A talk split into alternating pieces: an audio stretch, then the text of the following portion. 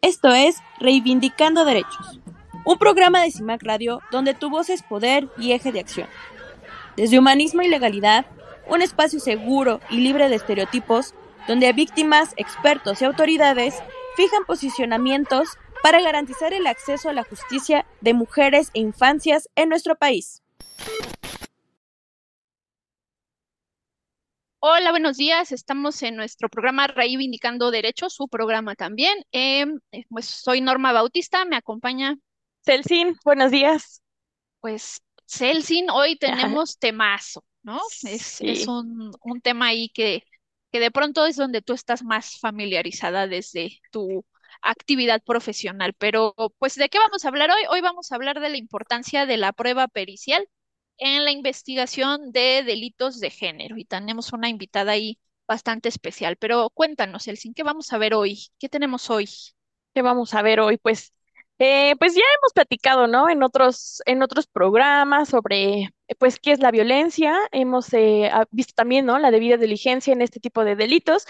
Pero creo que también es bien importante saber, pues, cómo, cómo se llevan estos delitos en la parte pues pericial, en la investigación, ¿no?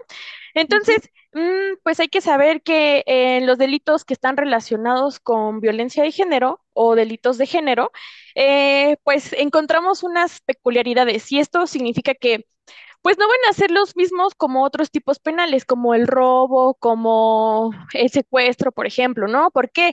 Porque la violencia de género sabemos que solamente se va a cometer eh, sabemos que se comete en ámbito privado y en ámbito público, pero lamentablemente cuando es en el ámbito privado, pues solamente tenemos el testigo de la víctima y en algunos casos familiares, pero estos mismos familiares luego no quieren meterse porque justo no quieren este, involucrarse en este tipo de problemas, ¿no? Ya sabemos estos em, comunes de, pues, pues es tu problema, ¿no? Entonces tú solucionalo. Cuando sabemos que este tipo de violencia puede ir en aumento, ¿no? Y podemos llegar a, a lo que es un, una muerte violenta de mujeres conocidas como feminicidios. Pero también sabemos que las instituciones mexicanas que procuran justicia eh, deben de contar con unos protocolos de actuación específicamente para la investigación de estos delitos de género. Un ejemplo de estos es el protocolo de investigación ministerial, policial y pericial con perspectiva de género para el delito de feminicidio y que este fue elaborado por la antigua Procuraduría General de la República. Eh, pues bueno, en relación a estos datos y a las cifras que pues ya todos conocemos y en algún momento mencionamos, eh, la Comisión, eh, la Corte Interamericana de Derechos Humanos ha constatado que durante las investigaciones de estos casos o de estos delitos, la mayoría de las veces no se recopilan las pruebas necesarias para fundamentar los hechos ocurridos. Eso por un lado. Y por el otro es que también se ha eh, identificado que las pruebas eh, físicas, científicas y psicológicas, pues mm, sí existen, pero no les toman importancia, ¿no? En algún momento escuchamos que son como pruebas eh, transitorias. No sé si te suena. Sí, me suena, me suena. suena. y bueno, también nos, han, nos ha comentado la Corte que em, la mayoría de los esfuerzos que pues realizan en estas investigaciones para recopilar evidencia probatoria, eh, pues se enfocan mucho en las pruebas físicas y testimoniales, pero pues eh, muchas veces las pruebas físicas, pues no siempre el médico legista, que es el encargado de hacer este tipo de dictámenes, em, pues lo escribe, ¿no? O, lo, lo, maneja con una perspectiva de género. Entonces ahí ya tenemos un, una prueba pericial eliminada.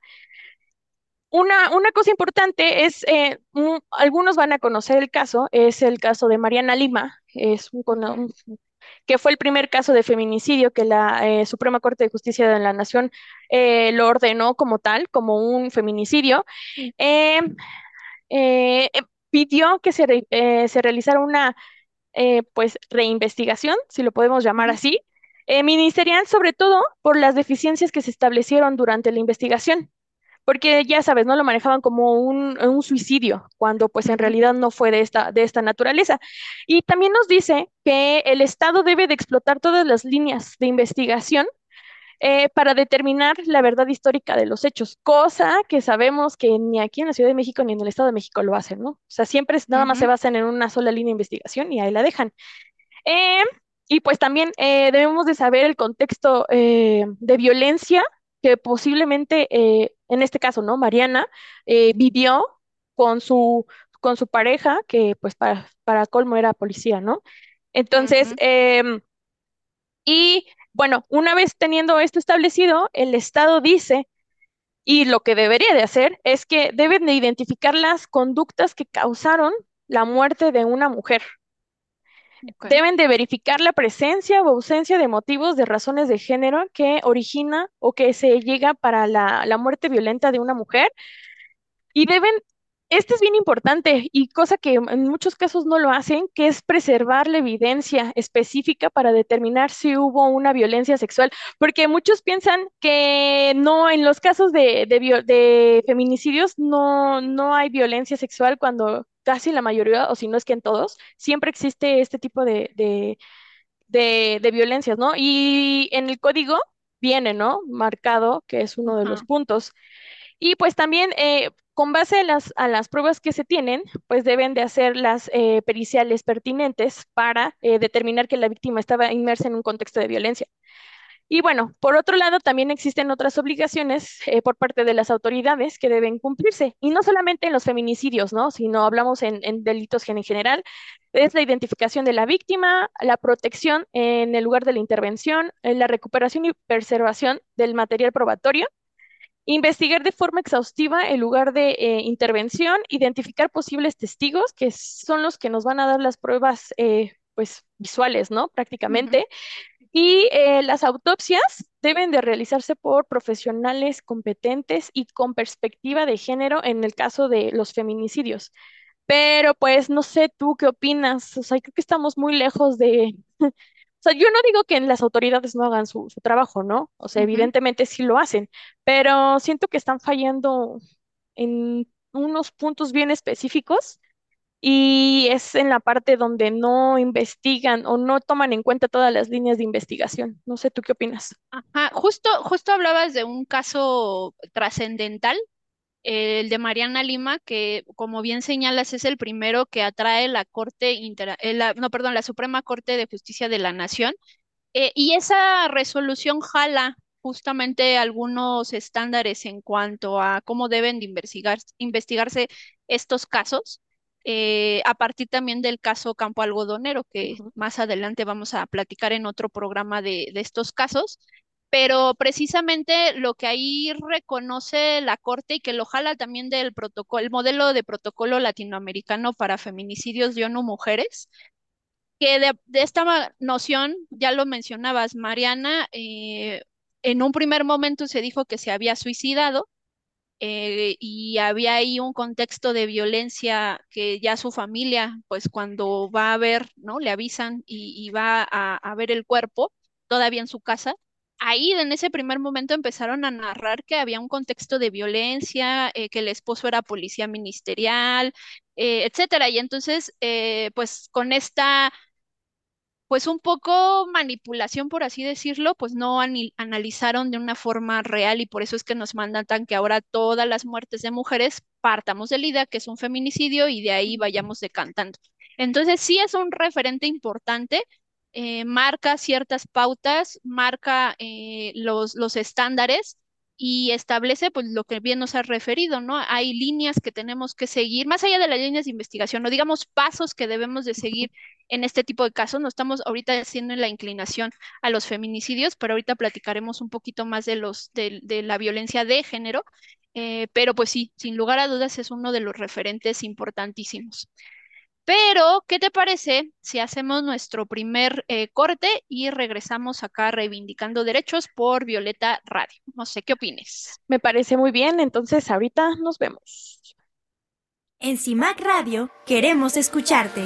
Comunícate con nosotras al 55 60 60 55 71 55 60 60 55 71 y déjanos conocer tus opiniones sobre nuestra programación.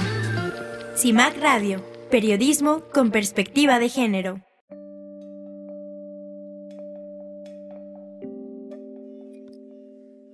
Qué es un protocolo de actuación? En las investigaciones de un hecho delictivo bajo un determinado contexto y estando involucradas personas en situación de vulnerabilidad, requiere de un proceso ágil y efectivo que protege el material probatorio, sustento de las hipótesis legales. Los protocolos de actuación permiten guiar una investigación especializada. En ellos, a partir de las circunstancias del caso, se desarrollan descripciones detalladas sobre acciones, reglas y principios que deben incorporar la autoridad al momento de llevar a cabo la investigación. Actualmente se tienen protocolos de feminicidios, desapariciones forzadas, desapariciones cometidas por particulares, violencia sexual, trata de personas, tortura, etc. Es importante conocer este tipo de documentos ya que auxilian a la labor ministerial, permiten la protección de los derechos de las víctimas, pero también porque mientras más sean usados serán visibles diferentes violencias que han sido normalizadas.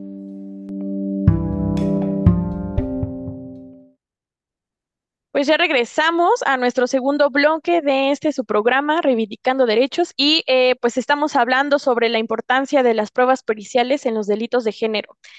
Y eh, Norma, no sé, ¿tienes algo que platicarnos sobre este tipo de... Tengo muchísimo, pero no nos da la vida en este programa. Eh, pero pues bueno, de entrada sería importante como eh, hacer la acotación de que ahorita nos estamos enfocando al ámbito penal, ¿no? Porque pues al final las violencias, los, las violencias que tenemos eh, pues son variadas y de pronto eh, las modalidades pues también son distintas. Sin embargo, nos vamos a quedar como en el tema penal porque sabemos que hay esto que conocemos como bien jurídico eh, tutelado, que sería como esos valores que queremos proteger a través de un tipo penal, ¿no? Por ejemplo, el de la vida, pues el, nuestro bien jurídico tutelado sería eh, perdón, en el homicidio el bien jurídico tutelado sería la vida, ¿no? En el robo el bien jurídico tutelado sería la propiedad. Y así vamos definiendo. Pero cuando estamos viendo esta violencia que se comete eh, sobre los cuerpos de las mujeres y sobre eh, las mujeres en sí en su, toda su dimensión, la realidad es que el derecho penal pues es el que nos debe de ayudar a, dirimir este conflicto social, ¿no? A través de la comisión del delito y a veces se empieza a complejizar cuando pues tenemos este análisis de delitos eh, con una connotación de violencia, ¿no? De género. Por ejemplo, mencionabas el feminicidio y lo que vemos, por ejemplo, en las diferentes fracciones eh, cuando tipificamos el delito, ¿no? Eso es lo que serían las razones de género. Entonces, ¿cómo jalamos esas, eh, esa razón de género, cómo la incorporamos a la investigación a través de los peritajes, que eso es lo que hoy queremos aterrizar? Porque lo que sí hemos visto es que cuando tenemos a una mujer, ya sea como víctima o ya sea como eh, presunta responsable o imputada, dependiendo como el caminito en donde estemos dentro del proceso, sí vemos ahí eh, estas cuestiones que mm, pues de pronto vemos a nivel social estereotipos, prejuicios, discriminación, sí lo, sí lo podemos ver reflejado en una investigación cuando no atendemos desde eh, la perspectiva de género y sí puede generar afectaciones, y eso lo hemos mencionado muchísimo en las capacitaciones que luego damos, es que sí afecta, ¿no? Porque de pronto podremos decir, bueno, pues se hace un peritaje y pues ya no importa si no tiene perspectiva de género. Eh, o, de pronto ahí en una capacitación me preguntaban, ¿no? ¿Cómo sabemos que unas fotografías, ¿no? Un dictamen de fotografía eh, nos puede, podemos saber si tiene o no perspectiva de género. Pues ya tú lo has mencionado, es que hay protocolos, es que hay estándares, y pues si te están diciendo que en un feminicidio necesitas tomar fotografías, no sé, de todas y cada una de las ropas que tenía la víctima, ¿no? La, hasta la pequeña minucia, tú bien seguramente lo sabes, la pequeña minucia que veamos en esas ropas puede ser un indicio importante. Entonces, mientras más detalle tengamos, mejor. Em, lo que mencionabas de las fotos, ¿no? Pues que tengan estos abordajes, eh, pues, cercanos de la zona, eh, que sean nítidas, que sí podamos de pronto, em, al final, que sean nítidas en el sentido, o todas estas pruebas nos referimos a que, y, lo hemos, insisto, planteado en las capacitaciones, es que los peritos son los ojitos de la investigación que mientras mejor documenten todo el evento en sí, pues será de mayor ayuda para tanto la defensa, tanto la asesoría jurídica. Entonces, literal, son, son los ojitos de la, de la investigación en ese primer momento y si no documentan todo de manera correcta, pues sí podemos tener afectaciones porque ya eso que estamos viendo ya no lo vamos a poder ver nunca más, ¿no? Ya no vamos a poder recuperar esos indicios, ya no vamos a poder ver el lugar como recién lo encontraron, etcétera. Y pues eso sí genera una afectación al grado de no poder resolver los casos, ¿no? O sea, no es nada más una cuestión de, ay, bueno, ya acabé mi peritaje, muchas gracias, ahí está, ya nada más me hablan cuando me toque em, en la judicialización, cuando me toque defenderlo, ¿no? En, el interrogatorio, en el contrainterrogatorio. No es que de verdad va más allá en muchas ocasiones una, em, pues un, un, peritaje o una intervención pericial mal realizada sí puede afectar para determinar la verdad de lo que ocurrió. Y si no sabemos la verdad, pues tampoco vamos a llegar a identificar a los responsables, tampoco vamos a obtener reparaciones. Entonces sí es trascendental lo que hacen em, pues el, área de servicios periciales. Y además, sí lo que hemos detectado con, y, no nosotras, ¿no? ¿Verdad? O sea, porque luego de pronto así eh, nos dicen, no, pero no, Marcel, si no, estarán haciendo afirmaciones. No, a ver, eso lo dice el ámbito internacional, donde nos han observado, tan solo la propia eh, sentencia que, de la que platicamos de Mariana Lima, los casos que tenemos en la Corte Interamericana donde ya hemos sido sentenciados. Es decir, las deficiencias en la investigación de hechos delictivos eh, en el país sí tienen una connotación de ser sistemática. Es decir, para nada más poner el ejemplo muy burdo, por así decirlo, pero tal cual con lo que nosotros vemos en la organización, es que en todos los casos las deficiencias son las mismas, ¿no? En, todos, aquí en la Ciudad de México, en el Estado de México, en Aguascalientes, en, en, en cualquier entidad, ¿no? Federativa, podemos detectar, claro, en algunos sí han tenido mejores avances y otros, pero si lo que estamos diciendo es que para medir la efectividad de la investigación en cuanto a delitos de violencia de género, eh, si vemos denuncias versus sentencias, pues ahí podríamos saber si algo está funcionando bien o mal.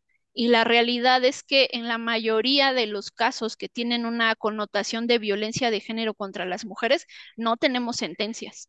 Y eso es de pronto pues lo grave, ¿no? Entonces sí necesitamos que incorporen la perspectiva de género en su actuar, sí necesitamos que conozcan los protocolos que conozcan los estándares internacionales, porque más allá de que las, los estándares es una obligación a partir del el eje que se tiene de los derechos humanos y la atención, los derechos de las víctimas, la realidad es que eh, los estándares y los protocolos también son una guía para los agentes de Estado. En los protocolos ya hay buenas prácticas de lo que ha funcionado en otros espacios, ¿no? Entonces, de pronto, yo luego a veces les digo, ¿no? Pues yo sé que a veces los protocolos están gorditos, ¿no? Como el protocolo de la Suprema Corte para juzgar con perspectiva de género ya está más gordito porque lo actualizaron y demás. Pero pues no es nada más ahí para que lo tengamos eh, de, de un poco de patita de una mesa para que nos ayude a nivelar, ¿no? No, de verdad es que son súper útiles. Ah, incluso hay algunos protocolos que tienen checklist, ¿no? De esto ya lo hice, este peritaje ya lo pedí, etcétera. Entonces, em, estamos hablando de, de este tipo de, de insumos porque si nosotros no lo aplicamos así y no incorporamos la perspectiva de género dentro de la actuación de los servicios periciales, más allá de lo que mencionábamos, ¿no? De que no podemos llegar a, mm, una resolución o a una sentencia, también a veces hasta ya llegando a judicializar, los estereotipos y los prejuicios en la valoración de la prueba pueden estar también inmersos, ¿no?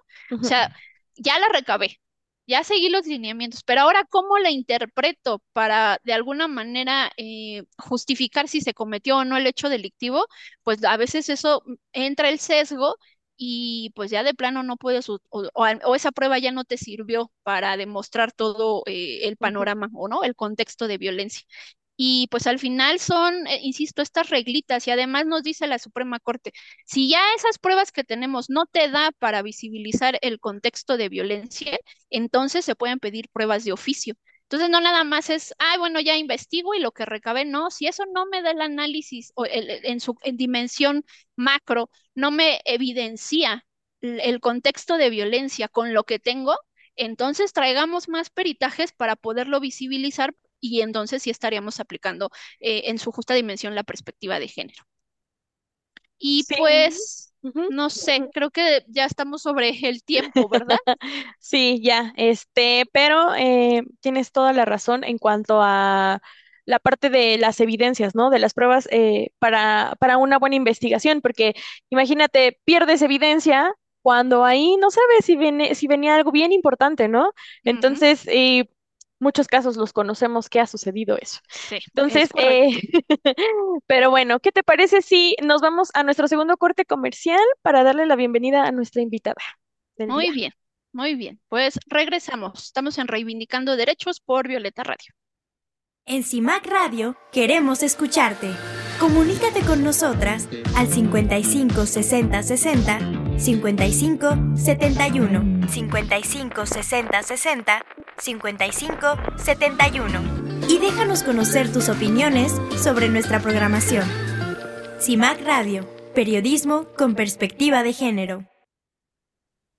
Pues regresamos de nuestra pausa, estamos en Reivindicando Derechos a través de Violeta Radio y pues ahora sí, nuestra invitada, Celsi. No, yo no soy la invitada, ah, pero le damos eh, la cordial bienvenida a eh, la licenciada Nancy Gabriela Solano Anguiano. Es eh, licenciada en criminalística, egresada del CECIJUC. Es también perito en grafoscopía, documentoscopía y dactiloscopía por parte de la UNAC y es técnico superior universitario como perito eh, criminalista, perdón, egresado del Instituto de Profesionalización de la PGJ de Querétaro, técnico necropsista y embalsamador. Eh, Ana como perito criminalista en campo eh, en instituciones gubernamentales, es catedrática de diversas universidades del Estado de Querétaro y el Estado de México. Ha impartido conferencias en distintas entidades de la República Mexicana relacionadas a las ciencias forenses, así como la erradicación de la violencia de género. Y actualmente se desempeña como titular de eh, Servicios Periciales Human Solutions. Bienvenida, maestra. muchas gracias, muchas gracias por la invitación. Pues vamos a comenzar. Eh, nos gustaría que, que nos contara, por favor, ¿qué es una prueba pericial? Ok, bueno, la prueba eh, pericial es el resultado que deriva de una investigación, obviamente pericial, y que, eh, bueno, esta a su vez nosotros como, como peritos eh, la hacemos, este, bueno, obviamente pues ya lleva un, un proceso de estudio y esta para qué nos va a servir? Nos va a servir para determinar si tiene relación o no con el hecho que se investiga. En este caso, bueno, pues eh, basándonos a los delitos de género, eh, vamos a, saber si tiene relación o no con, con ese delito. Ok, y entonces, mm, ¿qué ¿cómo podríamos definir si, si usted nos indica que el peritaje es como nos va a ayudar a saber qué pasó? Entonces, ¿qué sería un peritaje en sí? Ok, el peritaje es en sí el documento que nosotros como peritos vamos a emitir, ¿sí? A la autoridad correspondiente y este, bueno, pues con el fin de, de determinar un planteamiento del problema y con esto poder llegar a la, a la verdad de los hechos que se investigan.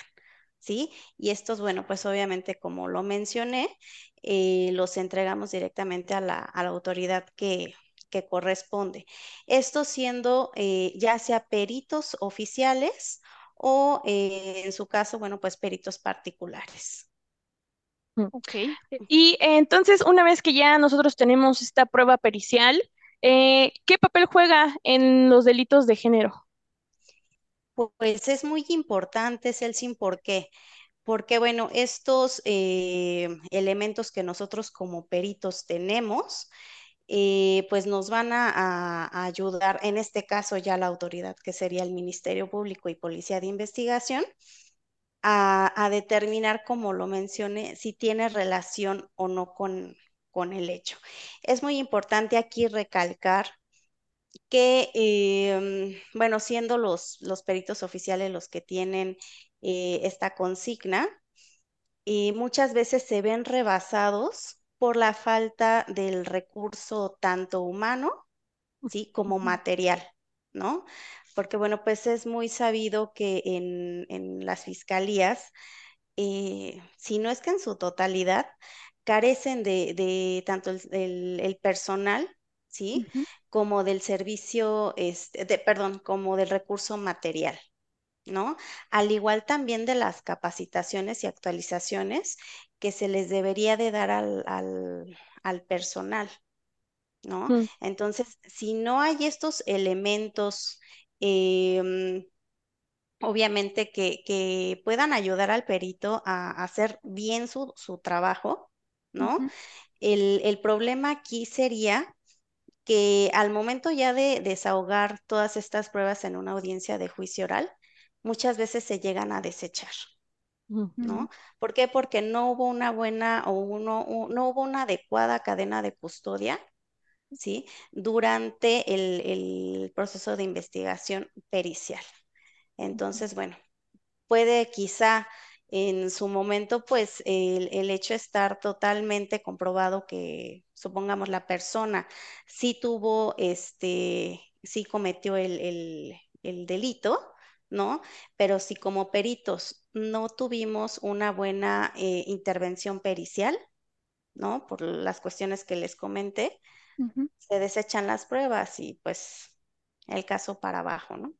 Claro. Sí. Y, por ejemplo, si, em, digo, hay, hay diferentes disciplinas, ¿no? En cuanto a los peritajes, pero ¿cómo, cómo sabríamos o, o cómo de pronto eh, podríamos delimitar cuando un peritaje le hemos incorporado la perspectiva de género. Ok, eh, actualmente se supone, ¿no? Y digo se supone porque muchas eh, fiscalías no lo llevan a cabo. Se debería de, iniciar con perspectiva de género todo aquel eh, delito que se investigue cometido contra una mujer, ¿no? Sin embargo, la realidad es otra. ¿sí? ¿Y esto por qué se da? Precisamente por eh, la falta de, en primera porque traemos arraigado de años, no de ahorita de años, el nada más investigar este, y eso entre comillas, ¿no? Investigar el hecho, ¿no? Sin embargo, este, se debería de iniciar con perspectiva de género, pero no lo hacen, ¿no? La realidad es que no lo hacen, una por desconocimiento, otra porque, bueno, implica más trabajo. ¿Por qué más trabajo? Porque la investigación debe de ser, eh, pues ahora sí que, que más eh, rigurosa, ¿no? Y por desgracia nuestras autoridades, pues no, luego no les gusta trabajar, ¿no? Es la realidad. Sí, sí, sí. Entonces, ese es el problema medular de esto. Y yo, yo creo que, y, retomando un poquito también lo que acababa de preguntar, nosotras eh, tuvimos por ahí un caso eh, y, eso hablando eh, como de las posibles problemáticas que podríamos identificar, usted nos ha dicho hay, hay cuestiones humanas, pero también hay materiales, ¿no? Y justamente lo que nosotros experimentamos en un caso, para que ahí nos dé también su opinión, es que teníamos una perito de, en criminalística que en la fiscalía la habilitaron por esta falta de recursos como una perito en evaluación y perito en fotografía. ¿Qué tanto afecta una investigación que tengamos un solo perito para todas esas disciplinas que se relacionan, pero que no necesariamente son iguales, ¿no? Porque al final lo que tuvimos en ese caso fue que el dictamen de criminalística estuvo terrible, eh, indicios no los tomaron en consideración, eh, las fotografías estuvieron desenfocadas, eh, aparte imágenes terribles de ver cuerpos, es el cuerpo que, está la víctima y luego abajo más cuerpos, ¿no? y, las manchas de sangre y demás. Que al final, bueno, nosotras como asesoras jurídicas, pues de alguna manera no es que eso no nos sorprenda, pero lo vemos, ¿no? Cotidianamente. Pero eso uno no se lo puede enseñar a las víctimas, ¿no? o sea, si de por sí tiene una visión eh, ya de pronto, eh, pues afectada a partir de, del evento, ¿no? del hecho victimizante y todavía, pues ver esas fotografías. Entonces, ¿qué tanto con estas eh, falencias que usted mencionaba, pues tanto de recursos o, de em, pues, material humano, por así decirlo, pues sí de pronto incide a que institucionalmente digamos, bueno, yo no vas a ser perito de esto, esto, esto, esto, sí, pero eso sí afecta, ¿no? Claro, afecta y, como lo mencionabas, pues afecta eh, luego no tanto a la institución, ¿no? Por así mencionarlo. Afecta precisamente a que las víctimas eh, reciban justicia, ¿no? Porque eh, este, este caso que, mencionas, pues obviamente lo iban a desechar. ¿Por qué? Porque eh, ya hay una contaminación en la cadena de custodia, ¿no? Y obviamente pues tienen que, que un, un, indicio no puede ser contaminado porque pierde, pierde valor probatorio. ¿No? Entonces, obviamente lo iban a desechar. Eh, aquí las instituciones, como les, les comentaba, pues es con lo que se, se enfrentan. Y desgraciadamente los que vienen a pagar los platos rotos de todas esas este, carencias, toda esa falta de, de este recurso humano material, pues somos nosotros como, como usuarios, como ciudadanos. ¿No? Entonces, sí, eh, de hecho ese ha sido tema muchas ocasiones de, de mm, echar ahí como, como un lente, porque no es posible que, que un perito, y eso se da mucho en Estado de México, ¿eh? Un perito, en este caso el CRIMI, tiene que hacer este, hechos de tránsito, evaluación, eh, fotografía, o sea, hace todo, ¿no? ¿Por qué? Porque no, no hay muchas ocasiones el, presupuesto para contratar más personal, ¿no? Y siendo que, por ejemplo, Estado de México, pues es uno de los, de los estados, pues, más grandes y con, con más eh, población. Entonces, obviamente, a, mayor población, debería de haber también, pues, más personal, ¿no? En este caso, en, en fiscalía, pero pues no lo hay, ¿no? Y como les digo, o sea, desgraciadamente los que vienen a pagar aquí los platos rotos, pues somos nosotros como ciudadanos. Claro. Sí, eso sumándole también, ¿no? La falta de capacitación y sensibilización por parte de las autoridades, que en teoría, eh, pues como bien lo mencionábamos, ¿no? Existen todos estos cursos, estos talleres y estas capacitaciones que el mismo o la misma fiscalía les imparte o les brinda justo para trabajar en este tipo de delitos de género, ¿no? Pero eh, bien mencionabas que eh, traemos arraigado un machismo de años, ¿no? Entonces, si no trabajan en eso, pues a veces de nada sirven las capacitaciones que uno se les brinda, ¿no? Y pues a esto va mi pregunta, ¿no? Em, ¿De qué manera eh, nosotros o de qué manera se puede eh, incorporar el análisis del contexto de la violencia de género desde el aspecto pericial? Ok, eh, actualmente Celsin, em, ya en, en este contexto que mencionas, en, cuestión pericial, eh, se pueden auxiliar de dos, eh, de dos especialidades, ¿sí? Que sería antropología social. ¿sí? Y trabajo social. ¿Sí? Con estas dos especialidades eh, podemos apoyarnos en ese, en ese contexto. ¿Por qué?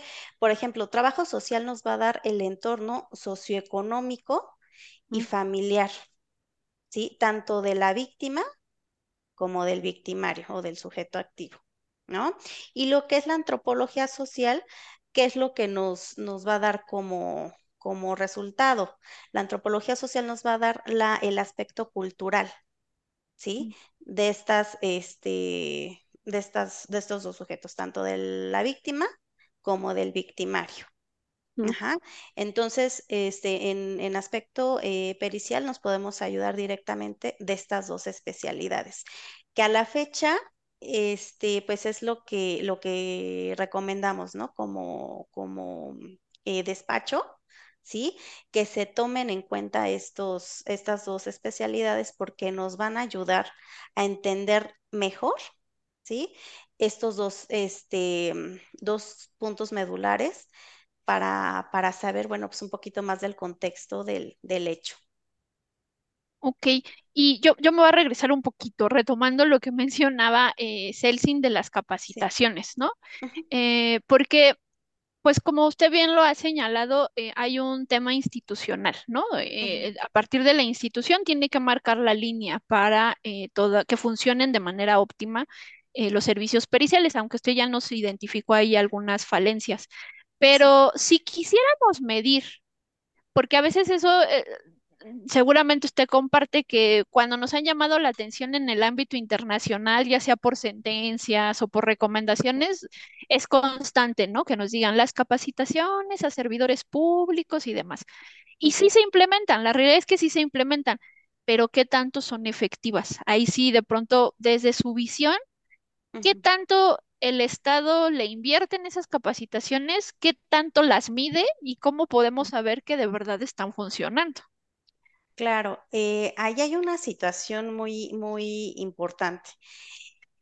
Eh, en, en cuestión del recurso que se le da a las fiscalías para este tipo de capacitaciones, sí lo hay, ¿no? Sí le invierte, le invierte tanto dinero por, para pagar estas capacitaciones como el tiempo, ¿no? Sí sirven, pero aquí hay un, personalmente, ¿no? Es mi punto de vista. Eh, aquí es y, y va a depender de cada persona. Si tú quieres, ¿no? Como servidor público, que estas capacitaciones te sirvan para llevar a cabo una investigación eh, con perspectiva de género, la vas a implementar y lo vas a llevar a cabo, ¿no? Pero si tú todavía tienes ese pensamiento retrógrada, ¿sí? Y machista, porque es la realidad ¿no? Vas a seguir este, atendiendo a las víctimas que llegan al Ministerio Público y lejos de ayudarlas, las vas a seguir revictimizando. Aunque tú tengas todas las capacitaciones que te dé eh, gobierno del estado o gobierno federal, ¿no? Eh, ¿cómo lo, lo medimos o cómo se debería de medir? ¿Sí? Sería pues obviamente en, en las cifras, ¿no? ¿Qué tantas eh, víctimas son las que sí denuncian? ¿sí? Sin embargo, o sea, la realidad es muy, muy cruda porque si hacemos una, una eh, encuesta eh, de las mujeres que somos violentadas, por ejemplo, lo más típico en el transporte público, ¿no? De 10 mujeres que a lo mejor son violentadas cada 30 minutos en sistema colectivo metro, ninguna denuncia. Ninguna denuncia porque ya sabemos que al momento de, de jalar la palanca en el metro, eh, los primeros que nos van a empezar a decir de cosas son los otros usuarios, ¿no? Ah, llevo prisa, el trabajo, me van a descontar, me van a correr y demás. Posterior a esto, ya nos atiende, por ejemplo, este, los policías de proximidad que se encuentran en, en las instalaciones y ahí empezamos ya con la revictimización, ¿no?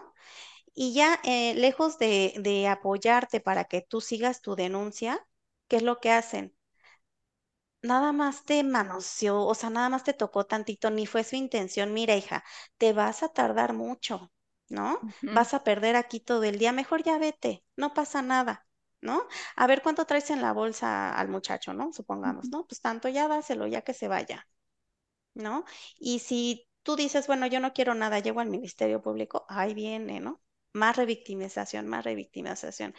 Entonces, las estadísticas, las reales, ¿no? Serían pues que no, no, no hay una buena atención por parte de las autoridades para nosotras como, como víctimas, porque yo creo que todas las hemos pasado en algún momento. Pues qué fuerte, muy fuerte. ¿no? Pero a ver, tenemos otra pregunta.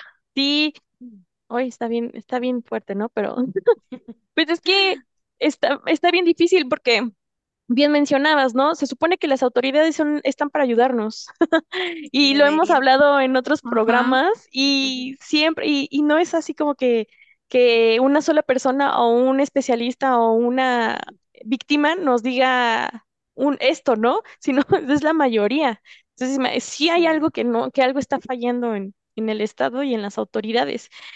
Pero bueno, entonces mm, ya una vez que, que tenemos esta, pues, pues, medición, ¿no? De la efectividad de las capacitaciones, mm, ¿qué tipo de sanciones se puede tener o pueden tener los expertos eh, que hacen este tipo de diligencias o, o peritajes que no cumplen con sus obligaciones? Ok. Eh, pues bueno, aquí en cuestión de servidores públicos, ellos están regidos por una ley federal de servidores públicos, ¿no? Donde ahí se les, se les menciona y se les hace hincapié que como servidores públicos tienen que eh, cumplir, ¿sí? Con unos principios, ¿no? ¿Y cuáles son los principios? Lo que viene a ser la legalidad, lealtad, eh, eficiencia, ¿sí? Imparcialidad y profesionalismo. Em, nosotros como usuarios de, de, estas instituciones, eh, yo siempre les recomiendo, ¿no? Cuando no les atiendan o no estén teniendo una buena atención, ahí en todos los ministerios públicos hay un teléfono rojo. Tómenlo, ¿no? Pero, pues, ¿qué es lo que en muchas ocasiones llega a pasar? Nada más es una eh, falta administrativa lo que les, lo que, a lo que se hacen acreedores o un llamado de atención y ya. Y a lo mucho los llegan a cambiar de, de, este, de oficinas, ¿no? O sea, si estás en Milpalta, ahora te vas a Gustavo Madero. Y ya. Es como que su gran este, mm, eh, llamado de atención, ¿no? Entonces, eh, pues sí, sería básicamente eso. Y también en la Constitución Política Mexicana, en el artículo 21, menciona precisamente esto. Muy bien, pues eh, Celsin, yo creo que es momento de nuestro corte, pero ahorita regresamos para eh, pues unas últimas impresiones y que pues platiquemos acá, eh, cerremos un poco estas ideas, ¿no? Ok, perfecto. Vamos a nuestro corte, estamos en Reivindicando Derechos a través de Violeta Radio.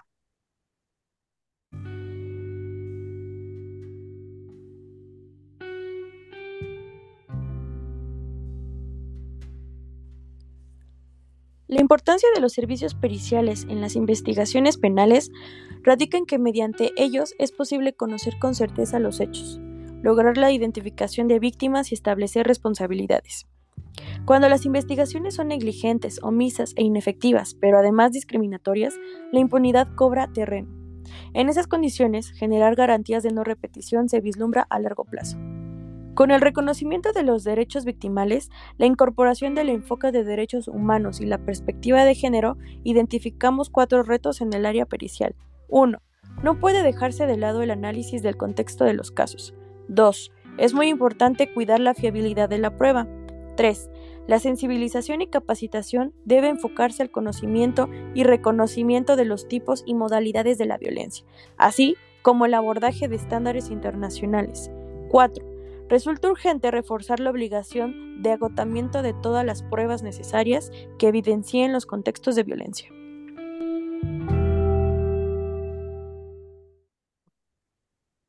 Regresamos de nuestra pausa, estamos en Reivindicando Derechos y es nuestro, nuestro último bloque.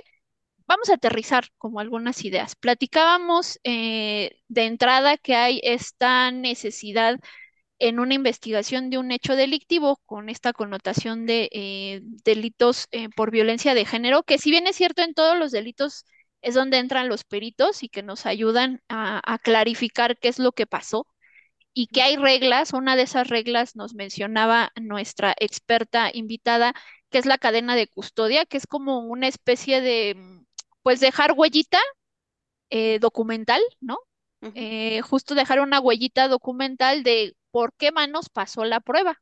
Porque si de pronto queremos ver si, no sé, Celsin alteró en el camino, bueno, entonces ya voy a saber en qué parte eh, se pudo haber contaminado esa prueba, como bien nos la refería eh, la, licenciada Nancy. Pero también es importante, pues, considerar que en este tipo de, ejercicios, cuando estamos haciendo una investigación de esta naturaleza, pues tenemos la parte de un deber reforzado, que era un poco lo que nos mencionaba nuestra invitada de, pues hay que hacer más, ¿no? Hay más chambita en este tipo de áreas. Ese es el deber reforzado porque ya en un primer momento el Estado no protegió y no garantizó el derecho a vivir una vida libre de violencia y pues ahora toca investigar, sancionar y reparar y tenemos que echar mano de todos estos peritajes, pero también pues nos damos cuenta que aunque necesitamos pues materias muy específicas, sí hay un problema institucional en donde eh, por falta de recursos tanto humanos como materiales le contamos a, a nuestra invitada que justo también en en una entidad federativa, ¿verdad? Hay un aparato de, de inmunoensayo que no sirve desde hace años, años, ¿no? Y que de pronto preguntamos, bueno, ¿y por qué no lo arreglan? Me decía, pues es que las refacciones son muy caras y por eso es que no lo podemos arreglar. Y sí, de pronto institucionalmente uno lo podría entender, pero, eh, ajá, y luego, ¿qué hacemos con todas las muestras que se retoman? ¿Por qué no le piden ayuda a, no sé, a la Fiscalía General de la República, a la Guardia Nacional, o lo que ahora ya tenemos reconocido, ¿no? De los eh, expertos independientes que también podríamos echar mano. Entonces, insumos hay. Eh, hablamos de las capacitaciones, las sanciones que podemos tener, las herramientas ahí están. De pronto lo que necesitábamos y que nos cerraba ahí la pinza nuestra invitada es voluntad, ¿no? Eh, que de pronto todo esto jale porque pues, son obligaciones que están ahí, no de adorno, tal cual son obligaciones y generan responsabilidades. Pero algo más que, que nos quiera eh, compartir desde su experiencia en esta materia que no hayamos preguntado tal vez. Eh, pues inicialmente, eh, bueno, a la, audiencia que, nos hace favor de escucharnos, em, sí hacerles hincapié en que denuncien, ¿no? Que denuncien porque tiene que quedar un antecedente. Yo sé, porque yo ya lo viví como del otro lado, ¿no? Como víctima, em, tiene que quedar un antecedente, ¿sí? De, de, lo que se está viviendo, en este caso, no sé, violencia, una agresión sexual, acoso, ¿no? Yo sé que es muy eh, tardado, ¿no? Es revictimizante para nosotras llegar a, con las autoridades, ¿no? Desde que estás en, en, este, en la recepción, ¿no? A mí me pasó en Querétaro. Este, híjole, o sea, una de trabas que me pusieron para iniciarme una denuncia, yo, yo estuve desde octubre hasta febrero del 2019 para que me, iniciaran una carpeta de investigación en contra de mi agresor. Y, esto por qué fue? Porque él pertenece a, Fiscalía del Estado de Querétaro. Mm. Entonces, eh, yo en serio ya estaba así como que ya desistiendo, ¿no?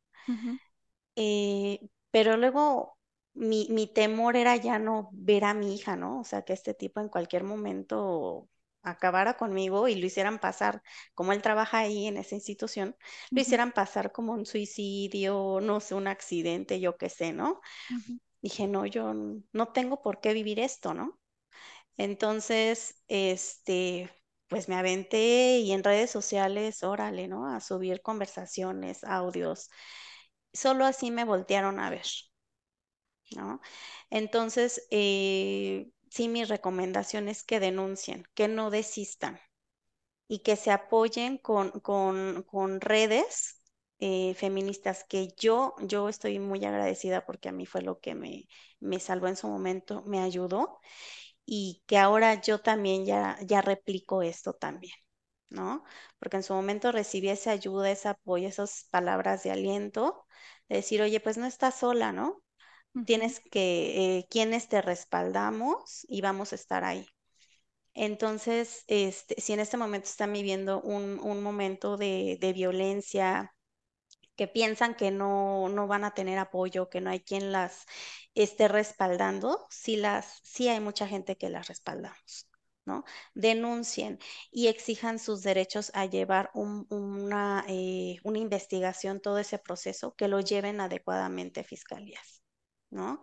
y, sí, que no se sientan solas, siempre va a haber un, una hermana que te esté apoyando, que esté ahí al pie del cañón contigo.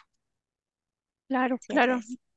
No, pues muchas gracias por compartirnos esta última parte. Eh, me parece que justo cuando de pronto nos volteamos a ver si nosotras también hemos sido víctimas, ¿no? Y si hemos tenido que tocar, porque no todas, ¿no? Como mencionabas, tocan la puerta, pero si lo que queremos es que esta administración de justicia, procuración y administración de justicia funcione, pues entonces tenemos que hacer que funcione, ¿no? Eh, como redirigir esas cuestiones que se están haciendo mal, pues eh, corregirlas eh, mover esos obstáculos porque pues son vidas, ¿no? Eh, de pronto a veces las autoridades piensan que es la carpeta número 38 del 2023 y ya, ¿no? O, cuando vamos a preguntar por expedientes, ¿qué número económico tiene? Sí. sí, pero atrás de ese número económico o de esa carpeta de investigación, pues hay vidas que eh, pues hay que atender, ¿no? Cel, ¿tú qué opinas? Sí, estoy, estoy de acuerdo en, en todo lo que mencionaron y y también es bien importante volver a hacer hincapié en que las autoridades deben de, de, tomar en serio estas capacitaciones y, y, tomar en serio a la víctima, porque mm, ahorita puede ser una persona pues extraña, pero en cualquier momento puede ser alguien de su familia, ¿no? Y lo hemos comentado, y no solamente en estos programas, sino en general, y, como dice eh, Nancy, ¿no?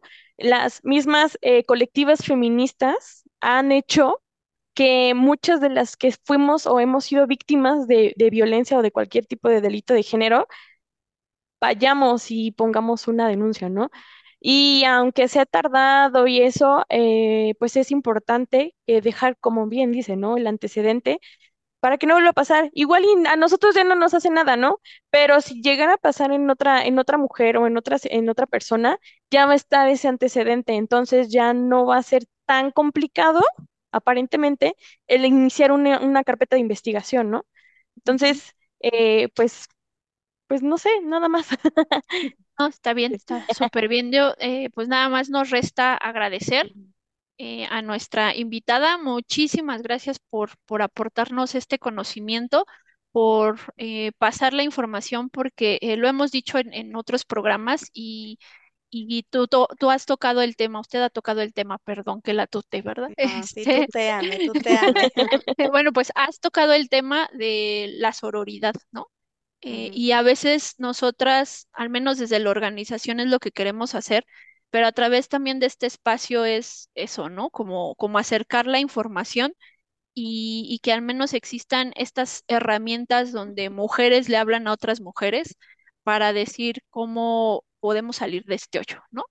Claro, y nada más ahí puntualizo un, punto este, rapidísimo, em, que no por, digo, la violencia es en todos los niveles y a todas nos, nos llega, ¿no? O nos ha llegado.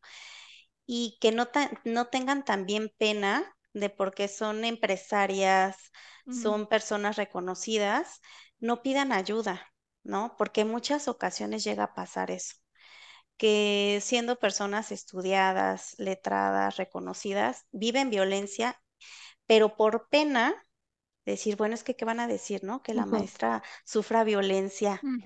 No, mejor me callo, no digo nada. No, no, no, no, no. El caso aquí es, este, primeramente reconocer el problema, ¿sí? Eh, y atacarlo, atacarlo de raíz, ¿no? Da miedo, da mucho miedo. ¿sí? Da miedo tanto de la persona como de las autoridades, como alguna represalia por, algún familiar, etcétera. Pero da más miedo, ¿no? Que uno se quede sin voz. Claro. Y que al rato, pues bueno, ya estén ahí en tu velorio. Sí. ¿No? Sí. Entonces denuncien, por favor. Muy bien, pues eh, muchísimas gracias nuevamente. Gracias, él. Gracias, gracias a ustedes. Pues entonces esto fue Reivindicando Derechos a través de Violeta Radio. Cuídense mucho y eh, pues ahí, estamos viéndonos la siguiente semana, ¿no, Cel? Sí, así es. Entonces, pues muchas gracias, eh, licenciada Nancy, por su aportación, por haber estado en el programa. Y pues nos estamos viendo en otro, en otra emisión más. bye, bye. bye, bye, bye. Esto es Reivindicando Derechos, un programa de CIMAC Radio donde tu voz es poder y eje de acción. Desde humanismo y legalidad, un espacio seguro y libre de estereotipos donde víctimas, expertos y autoridades fijan posicionamientos para garantizar el acceso a la justicia de mujeres e infancias en nuestro país.